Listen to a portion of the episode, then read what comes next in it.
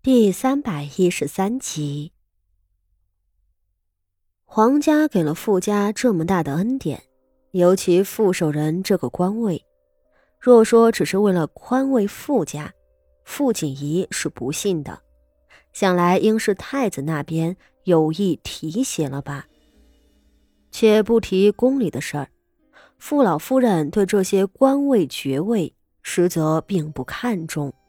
人老了。求的就是一个平安。他还是不住的哭，想着自家的小孙女儿差点丢了性命，全家上下也差点被牵连定罪。谋杀公主的大罪，尊贵如太子妃不过是个废位，或许还能留下命。可傅家不过是一介臣子，臣子谋杀皇族。那可是要满门抄斩的。傅老夫人想想就后怕。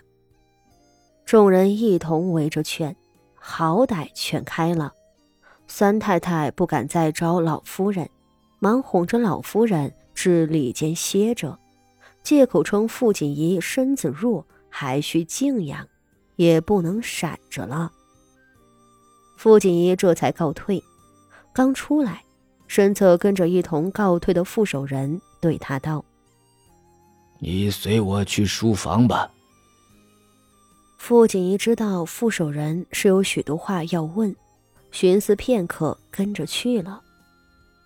副手人带他进书房坐定，两个人一同喝了茶。副手人问道：“你身子可是大好了？可还有什么不适啊？”傅锦仪答道：“劳父亲操心，女儿一切安好。东宫那边给了极大的恩典，还送了好些珍贵的药材。”副手人微微点头，又问他吃什么药，请了哪位御医诊治，云云。左右是做父亲的关怀女儿。两人随意说了几句闲话，副手人才话锋一转，问道。宫里头的事儿，太子殿下给我透过两句口风，你且同我说实话，那糕点里的蛇毒究竟是？傅锦一听就知道傅守仁要问什么，他犹豫片刻，想到自己和父亲两人亲情并不厚重，与其说是父女。不如说是并肩的战友了。日后自己无论嫁入徐家还是怎样，都少不了娘家的帮衬。父亲虽性格冷硬又自私了些，好歹是个值得信赖的盟友。定了心思，傅锦仪便道：“不敢欺瞒父亲，那毒药，实则是……”是我们身上带的。副手人倒抽一口冷气，他先前听太子模糊说了两句，尚且不敢相信，如今听傅锦仪亲口承认，这才震惊万分。他想不到，自己这个年仅十三岁的女儿，竟有如此胆量，服毒、诬陷、欺君，什么事情都敢做。这哪里像个女孩子家？傅锦仪看着父亲满脸发白，知道他吓着了，忙又解释道：“女儿是和太子妃殿下一同关进宗人府里的，这么大的事情，自然都是太子妃殿下做主。”说到这儿，副手人跟着松了一口气，点头道：“也是。”有太子妃殿下在呢。傅守仁只当是自家女儿是听了太子妃的吩咐做事，却不知当时在宗人府里大胆传消息的人就是傅锦仪。服毒虽然是太子妃的决定，只是后来傅锦仪怕上头怀疑，又仗着自己有徐策送进来的药丸，竟多吞了一倍多的量。这才有了后头的满地吐血的惨状。傅守仁随后又问了宗人府里的事情，傅锦仪一一如实答了。等问完了，傅守仁才道：“这几日你安心养着身子，年关将至，宫里面的人怕是又要传你进去了。”傅锦仪听得一愣。如今连圣上都记下了你这个人。皇后殿下则更是赏识你。傅守仁看着他道：“为父这一回升任尚书，还是因着你的缘故。总之，你现在在宫里是挂了号的。听说，这一年的年关，你还要被传召进宫呢。”傅守仁这话倒是诚实。肯当场承认自己这个官位，还是托了女儿的面子。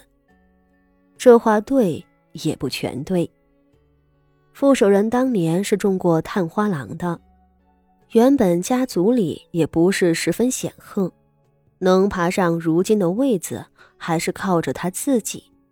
后来进了京城，虽然是依附着萧家的裙带关系，但若不是他本身精明能干，业绩突出，他也坐不稳三品侍郎的位子。如今能升任二品刑部尚书，说是傅锦仪的缘故，实则还是因为他才能出色，得到了太子的赏识。不过对傅守仁来说，他还是很吃惊，自己能拥有傅锦仪这样的女儿。父亲这话。可是从太子殿下那儿得知的。傅锦仪有些紧张道：“不知是哪位宫中贵人，要传召我呢？”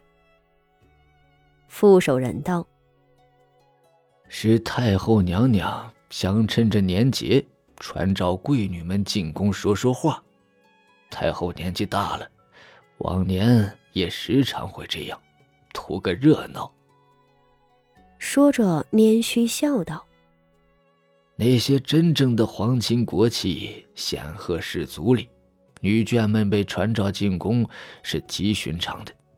每年年关，怕是都能进宫一回。咱们家从前并不显赫，你便没有这等的殊荣。